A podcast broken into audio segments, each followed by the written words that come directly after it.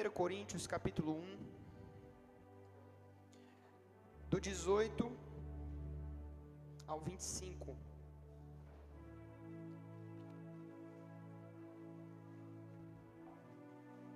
1 Coríntios capítulo 1, do 18 ao 25. Nós estamos falando sobre cosmovisões, amém? E nós já falamos sobre várias cosmovisões vigentes hoje na nossa era. Semana passada nós tratamos sobre essa superestrutura chamada de pós-modernidade e como que o homem pós-moderno pensa, como que ele se comporta. E eu queria aqui rapidamente só colocar um fundamento para a gente continuar construindo semana que vem sobre uma mentalidade que é muito comum na igreja evangélica, que é a mentalidade grega, a cosmovisão greco-romana. Interessante porque o apóstolo Paulo, ele pregou o evangelho aos gregos. E o povo grego, muito peculiar, não obstante a sua sabedoria, ser, uma, ser pessoas que amam a, a, a exposição, amam essa coisa da performance. Quando Paulo foi pregar aos gregos, ele se comportou de uma forma muito estranha. E ele vai dizer o seguinte, capítulo 1, verso 18 ao 25: Certamente a palavra da cruz é loucura para os que se perdem, mas para nós que somos salvos é o poder de Deus. Porque está escrito: Destruirei a sabedoria dos sábios e aniquilarei a inteligência dos instruídos. Onde está o sábio? Onde o escriba? Onde o inquiridor desse século? Porventura não tornou Deus louco a sabedoria do mundo? Visto como na sabedoria de Deus o mundo não o conheceu por sua própria sabedoria, aprove a Deus salvar os que creem pela loucura da pregação. Porque tanto os judeus pedem sinais, como os gregos buscam o que? Sabedoria. Mas nós, olha o que disse Paulo: pregamos a Cristo crucificado, escândalo para os judeus, loucura para os gentios. Mas para os que foram chamados, tanto judeus como gregos, nós pregamos a Cristo, porque Ele é o poder de Deus e a sabedoria de Deus. Eu paro aqui. Ele diz: porque a loucura de Deus é mais sábia que os homens, e a fraqueza de Deus mais forte que os homens. Se você continuar no verso 27, ele fala: pelo contrário, Deus escolheu as coisas loucas do mundo para envergonhar os sábios, escolheu as coisas fracas do mundo para envergonhar as fortes. E Deus escolheu as coisas humildes do mundo, as desprezíveis e aquelas que não são, para reduzir a nada as que são. Queridos, a civilização ocidental ela é formada sobre um tripé, sobre três cidades: a cidade de Roma, a cidade de Jerusalém e a cidade de Atenas. Por que Roma? Porque Roma é de onde provém todo o conceito de leis existentes no mundo. O direito romano, a pax romana. Por que Jerusalém? Porque Jerusalém é o berço das três maiores religiões do mundo, as religiões monoteístas: cristianismo, judaísmo e islamismo. E por que Atenas? Porque Atenas é de onde provém todos os conceitos filosóficos que estão existentes hoje dentro do mundo ocidental. Para você ter ideia, a Grécia foi uma grande superpotência mundial durante muitos séculos. Segundo a visão de Daniel, capítulo 2, Grécia, na verdade, ela foi a terceira superpotência mundial. Ela foi precedida pela Babilônia, depois foi precedida pela Média e pela Pérsia, e depois vieram os gregos.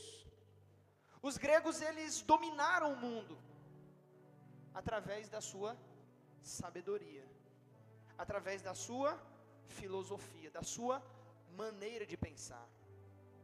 Naquela estátua, na visão do rei Nabucodonosor, é interessante, porque a cabeça da estátua representava o reino babilônico. Depois, o peitoral, o tórax da estátua, representava a Média e a Pérsia. E em terceiro lugar, o ventre até a coxa representava o Império Grego. É no ventre, queridos, que fica o aparelho reprodutor. Por que isso? Porque a Grécia reproduziu a sua maneira de pensar para o mundo todo. Em qualquer lugar do mundo que você chegar, as pessoas vão conhecer quem foi Platão, quem foi Sócrates, quem foi Aristóteles. A Grécia, não obstante ter é, governado grande parte do mundo, tanto no Oriente como no Ocidente, a Grécia também governou até mesmo a própria região onde hoje é a cidade de Jerusalém, a terra de Israel. Na época que os gregos a governaram e a conquistaram, na verdade eles fundiram os seus preceitos com o judaísmo, a religião organizada, que é o judaísmo. E eu já contei aqui essa história, mas vale lembrar que um dos grandes imperadores do mundo, chamado Alexandre Magno, Alexandre o Grande, ele cruzou uma região chamada Esleponto, até onde hoje é a atual Turquia. E ali ele tinha um projeto megalomaníaco. O projeto dele era levar o helenismo por todas as partes do mundo. A política de conquista dos gregos era diferente dos seus antecessores os medos. Porque os medos escravizavam e levavam as pessoas cativas para dentro do seu território. Os gregos não. Os gregos não iam anexando territórios, os gregos iam levando a sua maneira de pensar pelo mundo. Eles iam se expandindo à medida que eles cresciam. Eles construíam algumas cidades chamadas de polis, ou chamadas de Alexandria, cidades de Alexandre. E nessa cidade, eles tratavam de mudar três pilares de qualquer cultura. Três pilares. Você mudando esses três pilares, você consegue mudar qualquer cultura no mundo. Primeiro pilar, diga comigo, religião. Os gregos levaram a mitologia grega para o mundo inteiro. Todas as pessoas conhecem as histórias dos deuses gregos. Os deuses do Olimpo, Zeus, o grande Deus do trovão, todos os seus filhos, Cronos, é, é, os semideuses Hércules, um que se tornou personagem dos quadrinhos, Thor. Todos esses deuses faziam parte do panteão dos deuses gregos. Eles levaram esses deuses para todos os lugares do mundo. Se você mudar a religião das pessoas, escute, se você mudar a religião das pessoas, esse é o primeiro ponto para que você consiga mudar uma cultura, muda a religião. Segundo, pra, segundo ponto para mudar qualquer cultura, muda a arquitetura. Aí você pensa, mas pastor, o que, que a arquitetura tem a ver com cultura? Tudo a ver. Arquitetura tem tudo a ver com cultura. Os gregos levaram a construção dos seus prédios, a construção das suas cidades, os aquedutos, a invenção dos gregos. Eles foram construindo, Lúcio, um universo, deixando as pessoas viverem dentro de uma cidade bem organizada, que refletia para eles é, é, o reflexo do sucesso, do potencial humano, da sabedoria, do que o homem pode fazer, pode articular. Se você muda a, se você muda a arquitetura, o que as pessoas veem, o urbanismo, você muda a maneira com que as pessoas pensam, você muda os lugares onde elas frequentam, você muda a maneira onde elas moram.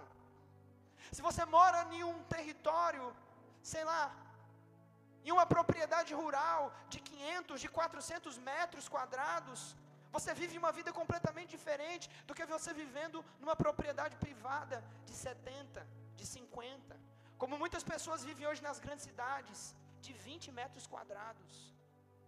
Isso restringe, você tem menos filhos, você tem menos momento de lazer com a sua família, você não tem um lugar de oração, você não contempla a criação de Deus, você não dorme debaixo das estrelas. Você não está em contato com a natureza. Se você mudar a arquitetura, você muda uma cultura. Perceba que as grandes cidades do mundo hoje, elas investem pesado em quê? Em arquitetura.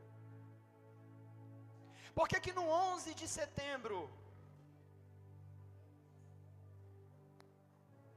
Por que que no 11 de setembro Osama Bin Laden, as forças da Al-Qaeda, atacaram exatamente as duas torres do World Trade Center, na, na, na cidade de Manhattan, em Nova York, na ilha de Manhattan. Porque a arquitetura dos nova-iorquinos, a arquitetura do povo americano, era o símbolo do seu poder, da sua ostentação, era o símbolo do seu progresso. Por isso as grandes cidades investem em arquiteturas, investem em estátuas investem em criar os seus deuses, os seus ídolos, criam os seus monumentos, monumentos que são suntuosos, imponentes, para demonstrar sua força de trabalho, para demonstrar o seu poder, a sua arrogância contra Deus, para demonstrarem, sobretudo, a sua capacidade de fazer as coisas. Se você mudar a arquitetura, você mudou a cultura. E os, e os gregos levaram não só a mudança da religião, a mudança da arquitetura, eles levaram também a mudança da fala, da língua. Se você muda uma língua, você muda a maneira como as pessoas pensam. Para você ter ideia, na época de Yeshua, o Messias, e dos apóstolos, o grego era o inglês de hoje. Então, uma pessoa,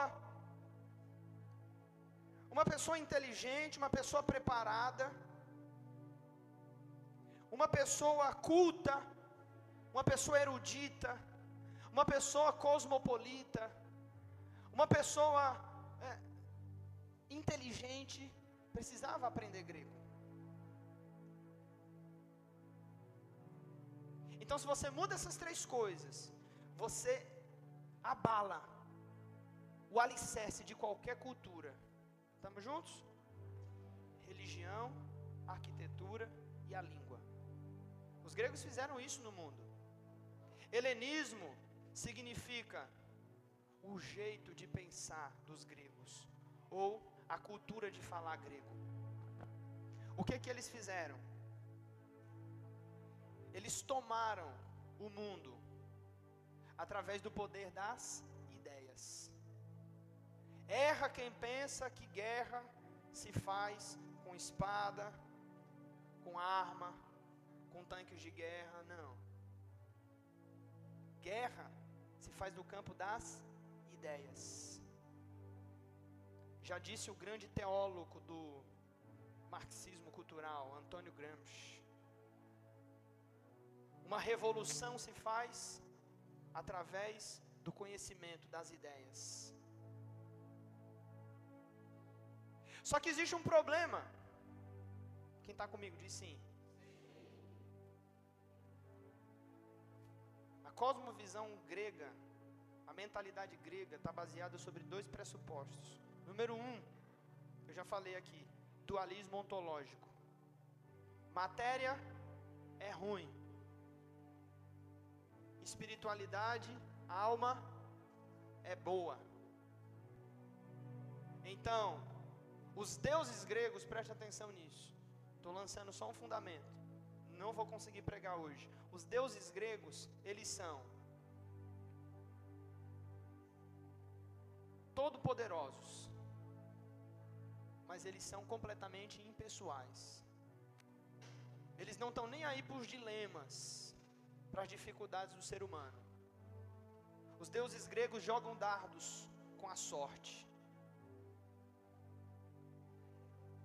Eles têm poder, mas eles são impessoais. Eles não se relacionam com o sofrimento humano. Eles não estão nem aí para o sofrimento humano.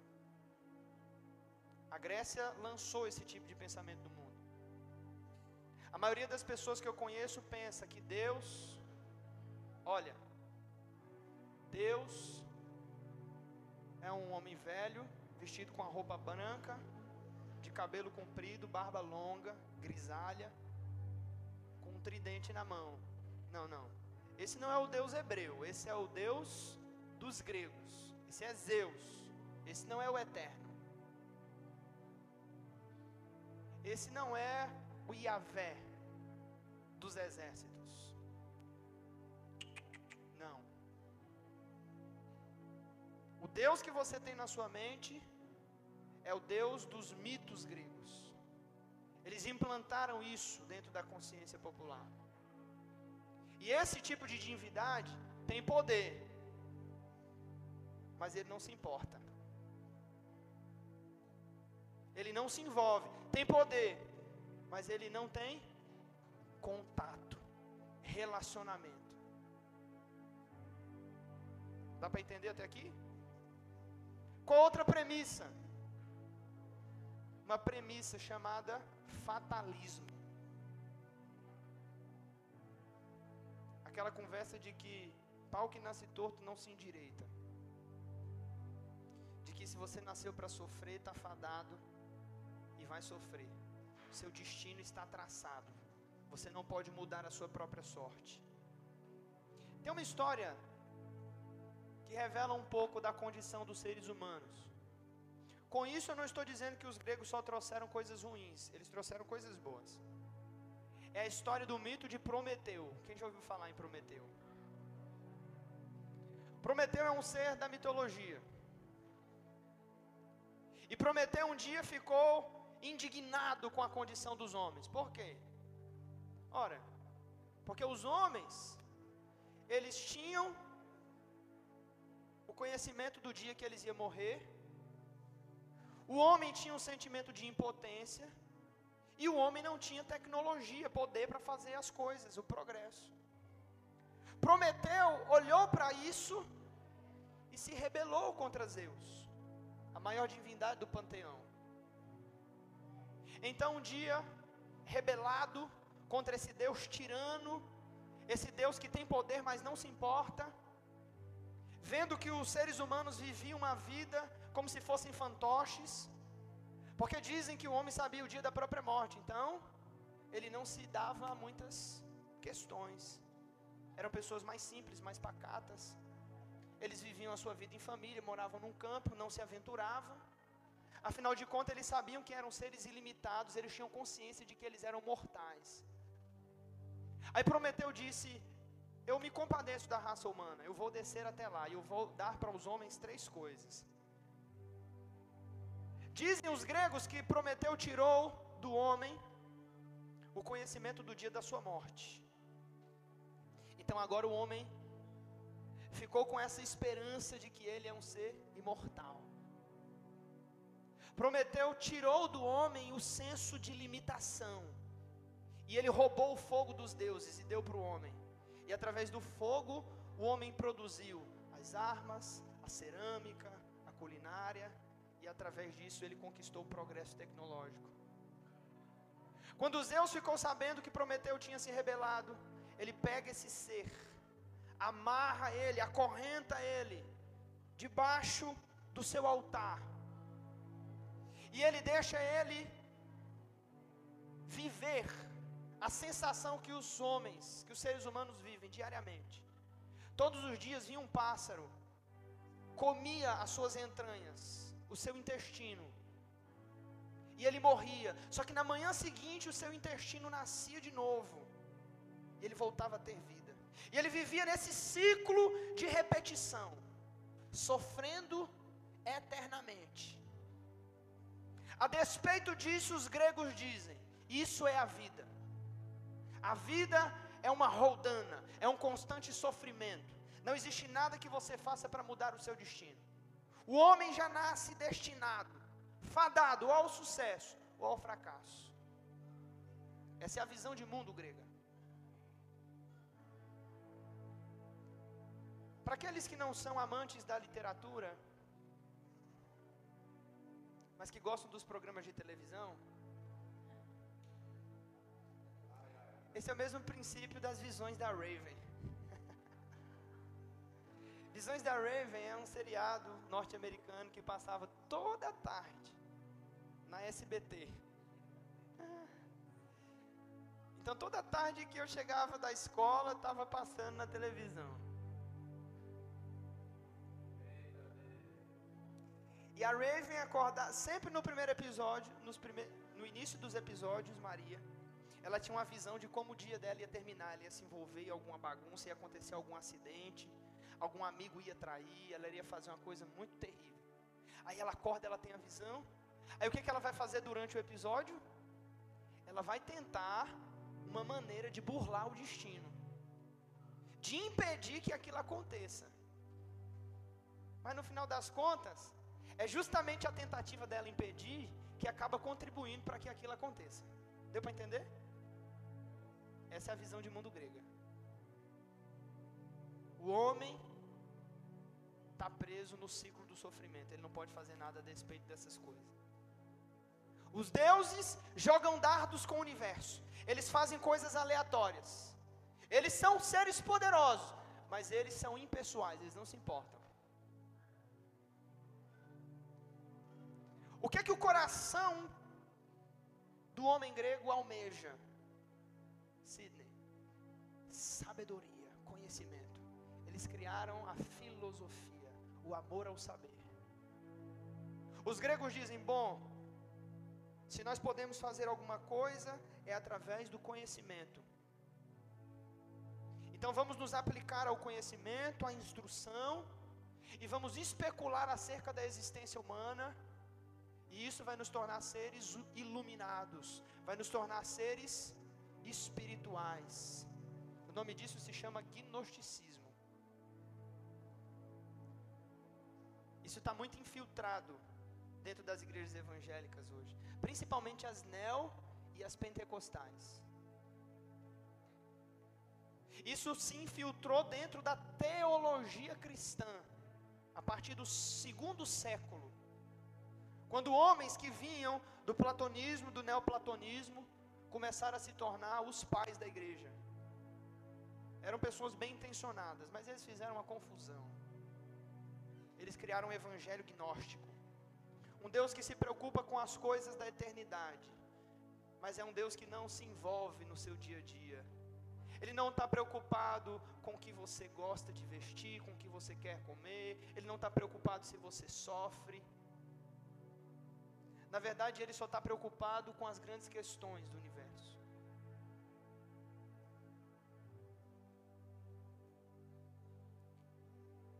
Aí vem um homem. Qual é o nome dele? Shaul.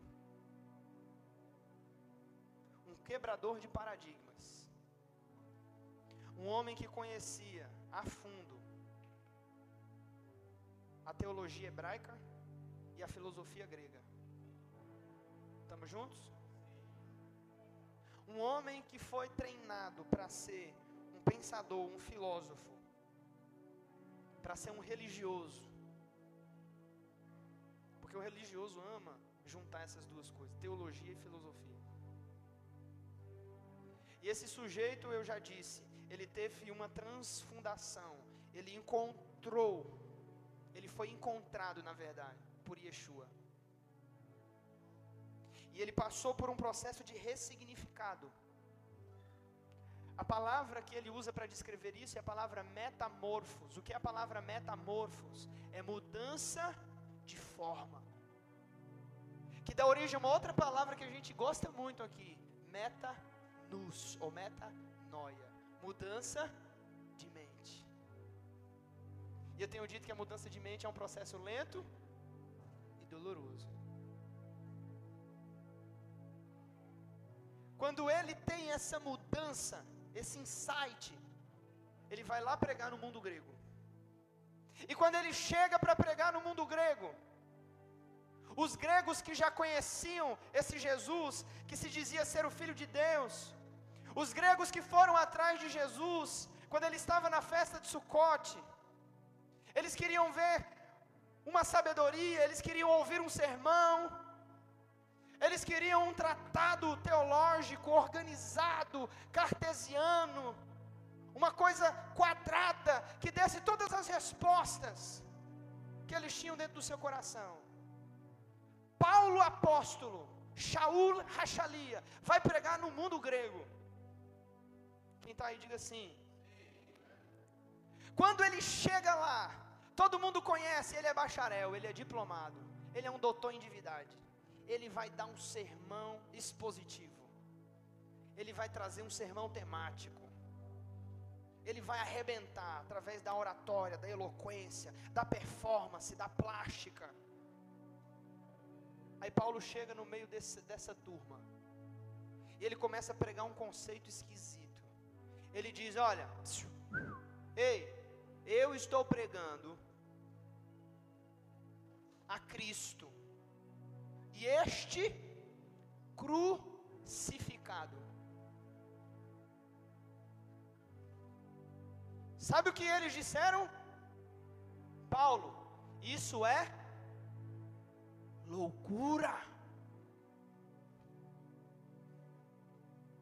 Tem duas coisas aí muito esquisitas. Primeira, que Deus entrou na matéria.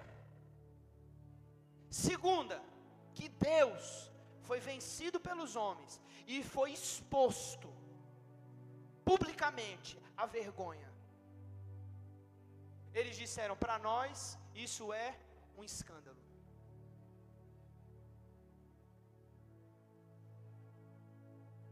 Aí Paulo diz: Vocês querem sabedoria? Então eu vou dar sabedoria para vocês. Para mim, a sabedoria de Deus é a cruz do seu filho Jesus.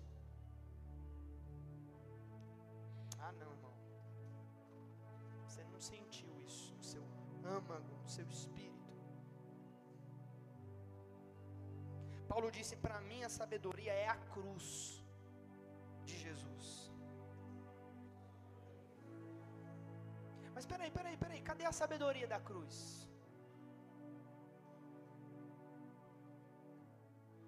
Onde é que está a sabedoria da cruz? Eu vou falar para você. Só para me encerrar a minha introdução. A sabedoria da cruz. Deixa eu falar para você, sabe o que é cruz? A palavra cruz é uma palavra chamada estauros. Sabe o que é estauros? Estaca de morte de execução. Sabe quem morria na cruz? Os piores subversivos da época, os piores homens, os escravos mais rebeldes, os guerrilheiros piores, os piores ladrões morriam na cruz. Quando Paulo chegou pregando um Deus, na pessoa do seu filho Jesus, que tinha sido morto na cruz, os gregos deliraram porque isso quebra, isso quebra a arrogância humana. Porque ele está dizendo: olha, sabe esses deuses que vocês conhecem, que são obra das mãos dos homens, que mora dentro de templos? Pois é, o meu Deus não. O meu Deus não veio ao mundo para ser servido, não, ele veio para servir. Sabe esse Deus que vocês estão pregando, que não se importa? Pois é, o meu Deus não. O meu Deus se importa tanto, que Ele amou o mundo de tal maneira, e mesmo que nenhum homem, ou melhor, que um só homem, se convertesse a essa mensagem, Ele continuaria enviando o seu filho, e porque Ele amou o mundo de tal maneira, Ele deu, Ele deu o seu filho, para que todo aquele que nele crê não morra, não pereça nos seus pecados, mas tenha vida eterna.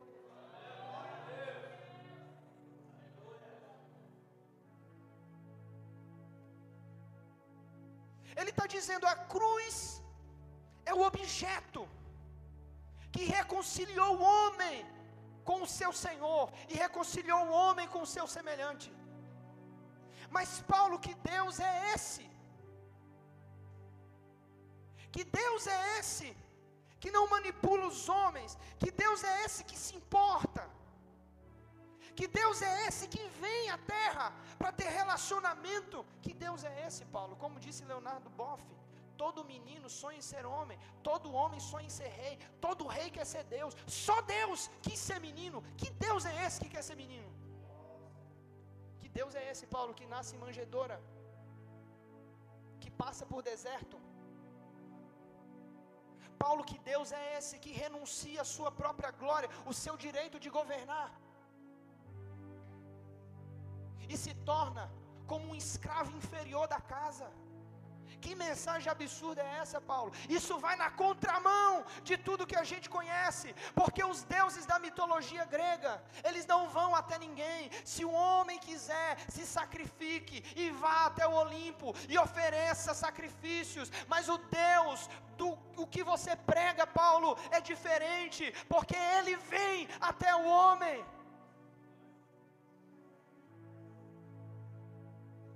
Paulo diz: Pois é, para mim a sabedoria reside aqui.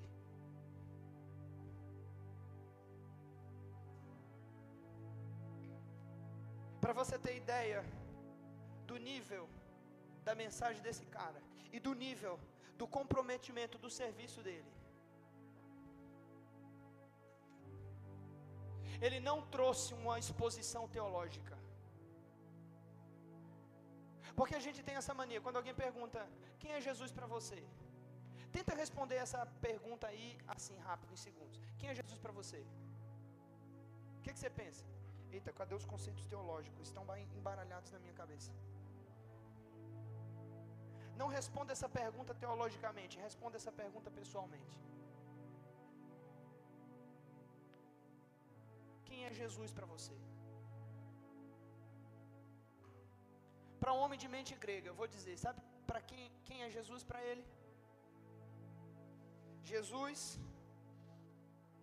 é um meio de eu conseguir as coisas de Deus. Jesus, na verdade, é uma forma de eu chegar até Deus. É um meio para um fim.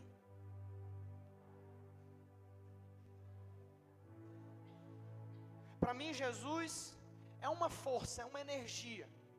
Como eu já vi muito cristão falando, para mim, Jesus, pastor, é um estilo de vida. Não, pastor, para mim, sabe, Jesus é o meu amigão. Uou, e aí, JC? Estamos juntos. Quem é Jesus? Para você, alguns vão dizer: Ah, pastor, para mim Jesus é o meu Salvador. Não é? Quem os evangelhos dizem quem é Jesus? Quem Paulo diz que é Jesus? Deixa eu falar uma coisa para você. O título dele de Salvador aparece poucas vezes. O título dele de Senhor Cúrios aparece cerca de 60 vezes no Novo Testamento. Paulo, quem é Jesus para você? Paulo diz para mim: Jesus é o Senhor. Para mim, Ele é o Rei. E sabe o que isso implica? Isso implica dizer que eu não me encurvo para nenhum homem debaixo da terra. Só me encurvo diante dele. Para mim, Paulo diz: Jesus é loucura. E ele fala: Eu prefiro ser louco por Jesus do que ser sábio segundo a sabedoria desse mundo. Esse é Jesus para mim.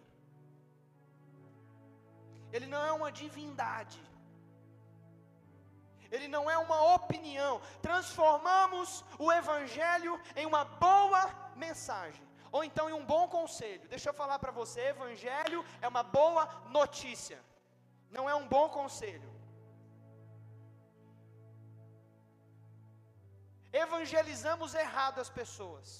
A gente vê a pessoa sofrendo e a pessoa se dando mal. E a gente diz assim: Ó oh, querido, vamos lá para a minha igreja. Sabe por quê? Jesus te ama. E pode ser que Ele melhore a tua condição e Ele abençoa teu casamento, e Ele vai te dar finança. Ele vai fazer com que você tenha uma plataforma para você se autopromover. Vamos lá para a minha igreja. Jesus vai mudar essa sua situação. Essa mensagem está errada, ela não é evangélica, ela não é bíblica.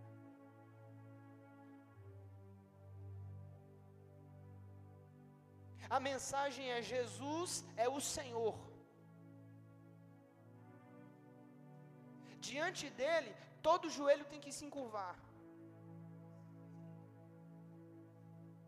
Jesus é o Messias de Deus, ele é ungido de Deus.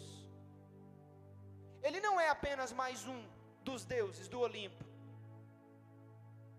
Ele é aquele que é o arquiteto da criação, ele é o Logos de Deus. Ele é o único pelo qual nós temos salvação. Está entendendo, querido?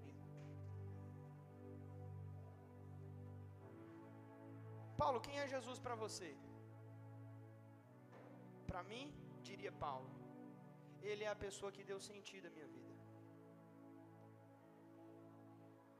Ah, é, Paulo, explica isso aí teologicamente. Ele diz: Eu vou te contar.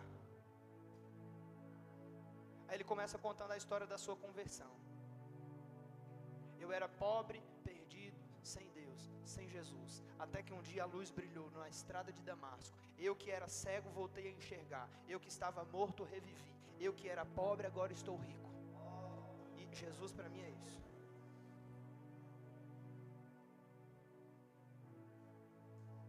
Eu fui encontrado por Ele. O amor dele me dá sentido. Ele é o meu Senhor. E o que isso implica? Isso implica em viver como ele viveu. Não implica em pedir para ele o que eu quero, implica em copiar ele, em querer ser como ele é. E como é que ele é, Paulo?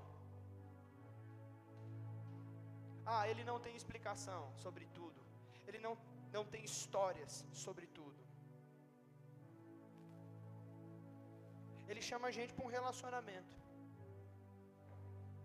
Porque por mais que ele é poderoso, ele se importa. Olha para quem está perto de você, por favor, faz uma cara de crente, diga para ele: Deus se importa.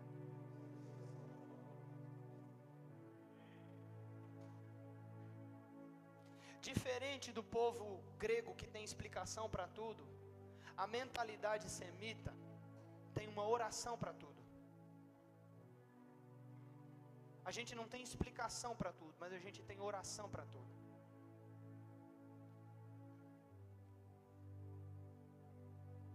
Para nós não é uma filosofia, não é uma receita de bolo.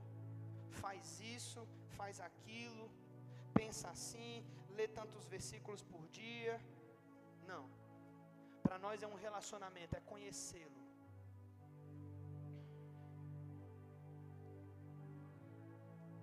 Esse é Jesus para Paulo. Esse deveria ser Jesus para nós, para a igreja. E essa mensagem da cruz que humilha a gente, que mostra que, como diz Filipenses 2, ele mesmo sendo na condição de Deus, na forma de Deus, não esteve por usurpação ser igual a Deus, mas aniquilou-se a si mesmo, tomou a forma de servo, e como servo foi obediente até a morte de cruz. Ser humilhado e viver a cruz, aí reside o poder. Vou tentar colocar de outra forma. Quem acha que Jesus aqui era todo poderoso? Levanta a mão. Jesus, quando andou na terra, nos seus 33 ou 40 anos, como alguns acham, não vou entrar nessa tese. Quem acha que ele tinha poder para se livrar da cruz, por exemplo? Quem acha? Levanta a mão, fala de verdade. Eu acho que ele tinha. Ele andou sobre o mar, ele curou cego de nascença, ele limpou leproso, ele ressuscitou morto. Ele está diante de Pilatos, ele está sendo preso. Pilatos olha para ele e diz assim: Você sabe que eu tenho poder de mandar te prender e até te matar se eu quiser? Ele diz: Você não tem poder sobre mim se do alto não te fosse concedido. Jesus tinha poder se ele quisesse, ele estalava o dedo. Vinha um terremoto, abalava Jerusalém, matava os soldados, ele se livrava da cruz. Sim ou não, gente? Mas por que, que ele não fez isso? Vou dar uma resposta bem simples: porque ele não quis fazer.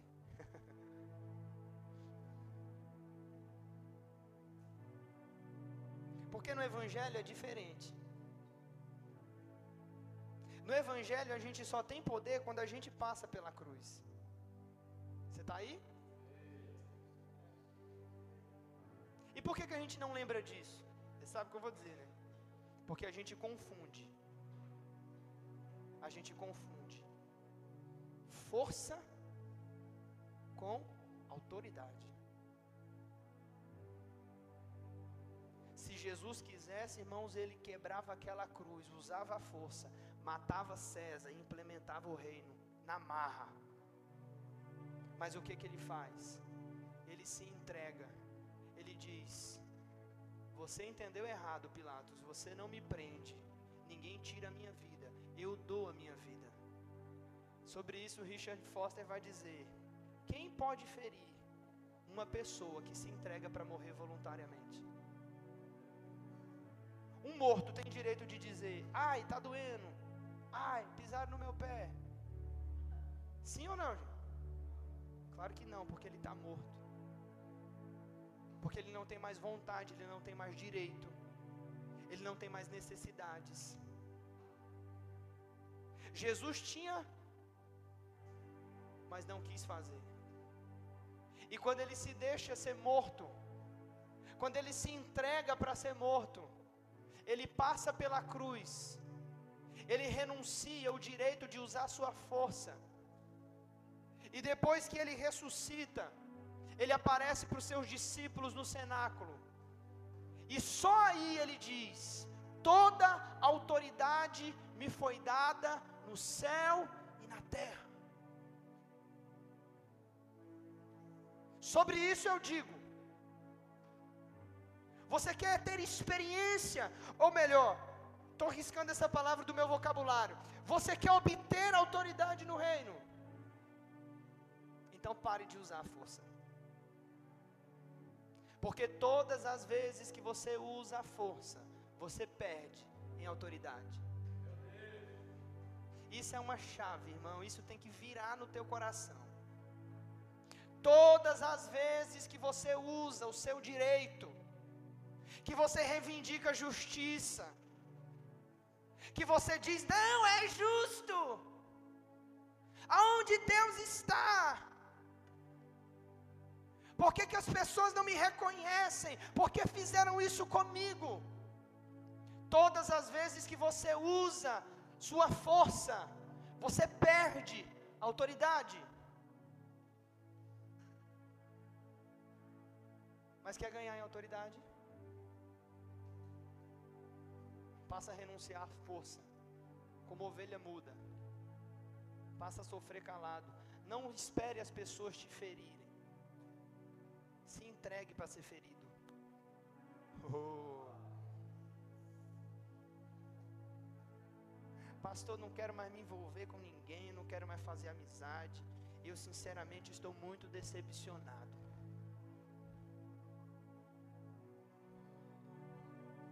A cruz não prepara você, irmão, para o sucesso, prepara você para ser traído. A cruz não prepara você para amar a pessoa e se dar bem. Ela prepara você para se decepcionar com as pessoas e perdoá-las. Você está entendendo que é invertida a lógica? A lógica semita é invertida da lógica grega. A cruz não prepara ninguém. Igreja, irmão, não é um lugar onde você vem receber. Igreja é um lugar para onde a gente devia vir para dar. Não é um lugar onde a gente vem para ser servido, é um lugar onde a gente deveria vir para servir. Igreja não é um lugar onde a gente deveria vir para dizer eu vou lá receber uma palavra. Deveria ser o lugar onde a gente vem dizendo: Deus, hoje eu vou chegar ali, o Senhor já sabe, conta comigo. Eu vou fazer alguma coisa louca, porque a cruz não é loucura. Então deixa eu fazer uma pergunta: qual foi a última vez que você fez uma loucura? no seu evangelho, na sua fé? Qual foi a última vez que você acordou e disse: Deus, hoje eu estou macho, amanheci com o ovo virado, desculpa a expressão, minha vida está um saco, eu estou sem dinheiro, estou sendo perseguido, o meu dia hoje vai ser cheio, mas é justamente hoje, nesse dia, que eu vou fazer uma doideira, uma loucura. Hoje eu vou ser o cara e a mulher mais crente da semana. Isso é cruz, irmão.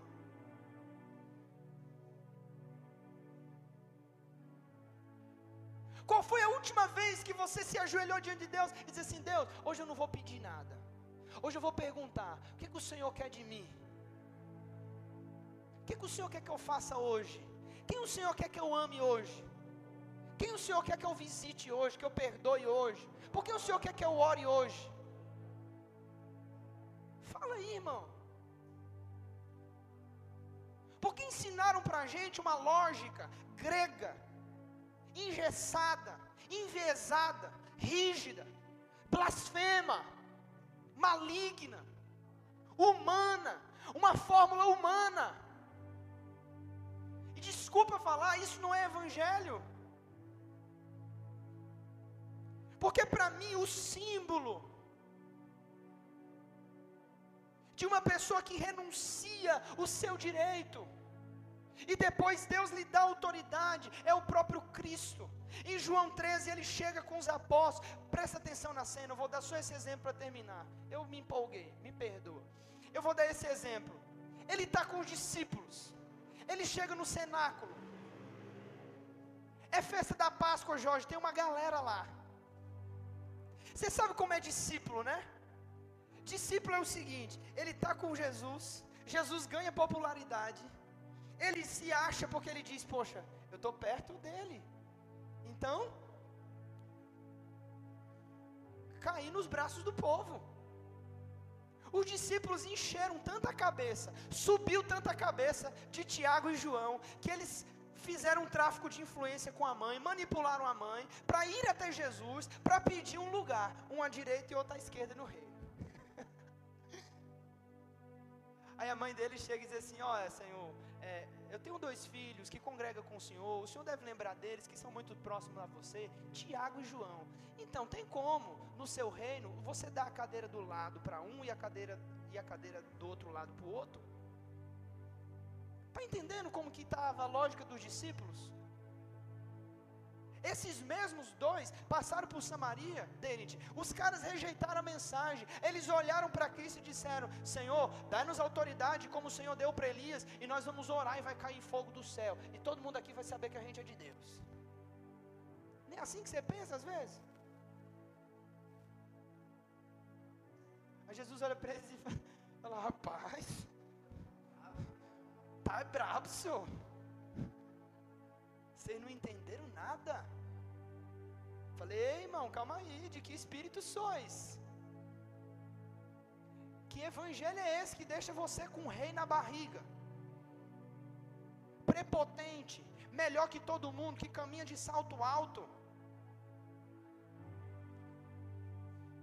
Os caras estavam tão terríveis que Pedrão recebeu uma revelação em Mateus 16. Quando Yeshua pergunta quem os homens dizem ser o filho do homem, Aí os caras falam, ó, uns dizem que você é Jeremias, outros dizem que você é Elias, outros dizem que você é João Batista que ressuscitou. Aí Jesus pergunta em vós, que dizeis que eu sois? Aí Pedrão, num culto arrebatador, um culto cheio de adrenalina, na unção, levanta e responde: Tu és Messias de Deus. Você é o Cristo, você é o Filho do Deus vivo. Aí Jesus olha para ele e fala: Muito bem, mas calma, não foi carne nem sangue quem te revelou, foi meu Pai que está no céu. Mas ele se acha, ele se enche. Sim ou não? É claro que sim. Continua lendo o texto. E você vai ver que Jesus começa a dizer: Olha, eu tenho que ir para Jerusalém, e me importa ser preso pelos principais, e lá eu vou ser morto na cruz. Aí Pedro diz assim: Opa! Está repreendido. Eu rejeito, eu cancelo essas palavras agora, eu quebro essas palavras. O senhor não vai morrer coisa nenhuma. Que negócio é esse de mensagem de morte? Que negócio é esse? Que baixa astral? Que palavra negativa? Essa é a lógica grega. Você está aí? Jesus olha para ele e fala assim: Arreta-te, Satanás. Palavra pesada, né? É isso é Jesus falando para um discípulo. Só discípulo tem condição de ouvir uma palavra dessa. Porque os fariseus chamaram ele de Beuzebu e ele não falou nada. Você está aí? Arreda de Satanás. eu acho que eu me ofendia com a palavra dessa. Você não cogita das coisas de Deus, só dos homens. Está desalinhado, hein, Pedro? Paulo diz: Sabe a cruz? É o poder de Deus. Por quê? Porque quando você passa pela cruz, só quando você passa pela cruz, você adquire autoridade. Ninguém tem autoridade se não passar pela cruz. Eu abri um parêntese para falar de João 13. Volta João 13. Os discípulos com ego, ó. Aí eles chegam no cenáculo. Páscoa, última ceia, a mesa preparada, tudo bonito. Imagina a cena, entra comigo. Isso é exegese contemplativa. Você tem que visualizar o que o pregador está falando. Quando chegam no cenáculo, fica um olhando para o outro. Por quê? Pss, pss, pega aí, irmão, vou, vou acabar. Por quê? Porque tem mesa para arrumar, tem cordeiro para imolar, tem pão para partir, tem pé para lavar, tem mão para lavar, tem que pegar bacia de água, tem que pegar toalha. Aí Pedro olha para Tiago, Tiago olha para João, João olha para Tomé, para Judas. E eles ficam na cabeça deles perguntando: quem é o menor? Por quê? Porque dentro da cultura hebraica, quem lavava os pés, quem lavava as mãos para a preparação da cerimônia? Ou uma mulher, ou então o escravo inferior da casa. Aí eles ficam um olhando para o outro. Imagina a cena, vamos, entra comigo aí nesse negócio. A mesa está lá, entrou todo mundo. Aí um fica olhando para o outro.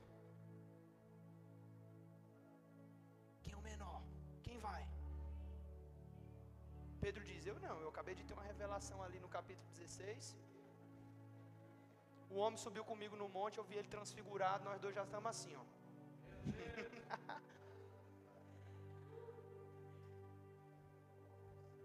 olha o que é cruz, olha o que é cruz. Ele é o maior, sim ou não? O que é que ele faz? Ele pega a toalha, pega a bacia. Olha, aí, bando de cabra frouxo. Senta aí, vocês. Senta todo mundo. Aí os caras, oxi, eita. Bora, senta. Aí ele se cinge, se coloca debaixo dos caras, irmão. Só mulheres e escravos faziam essa função. Aí ele começa a lavar os pés dos caras. Isso é cruz.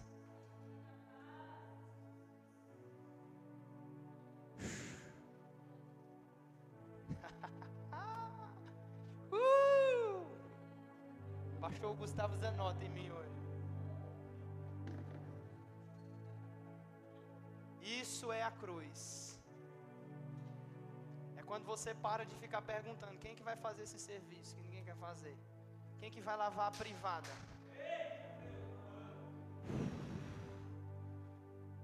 Chora mandarabarabaxê. Quem que vai ser o primeiro a puxar a fila?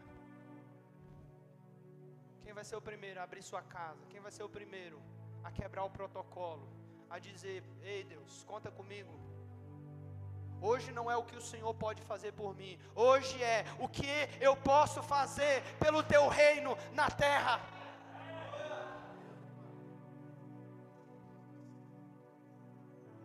Você está aí?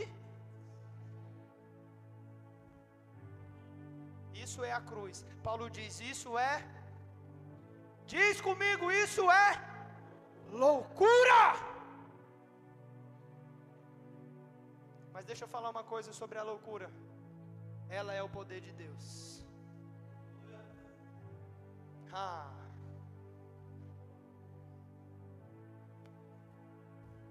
A gente precisa entender isso, irmão.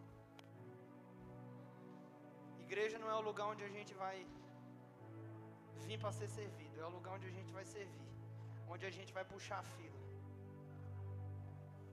Deixa eu falar uma coisa para você. Melhore o seu tempo de resposta. O que é isso, pastor? Quando o Espírito Santo fala contigo, Jesus move o teu coração e você fica: Ai meu Deus, não sei se eu vou, não sei se eu falo, não sei se eu faço. Isso mostra que você está vivo, você ainda está usando a força, você ainda está renunciando, ou melhor, exigindo os seus direitos.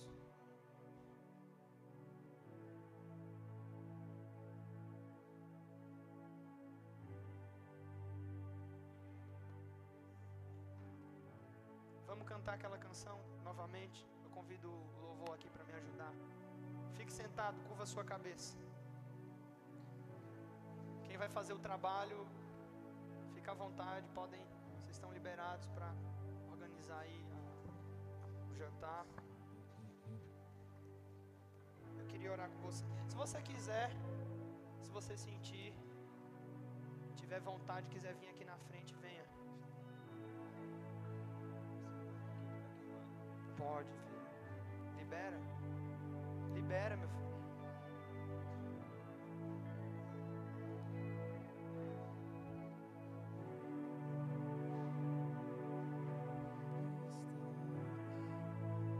A morte venceste,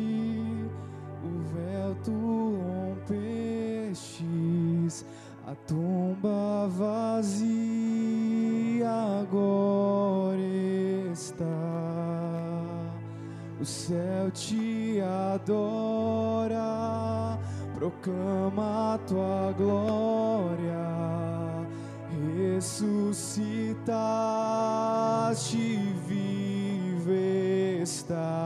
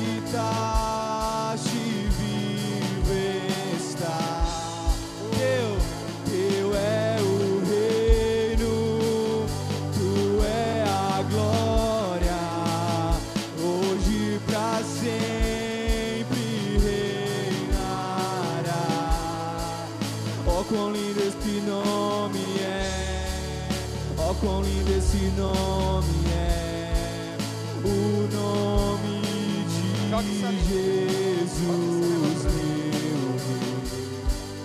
Ó oh, quão lindo esse nome é, ó oh, quão lindo esse nome é, o nome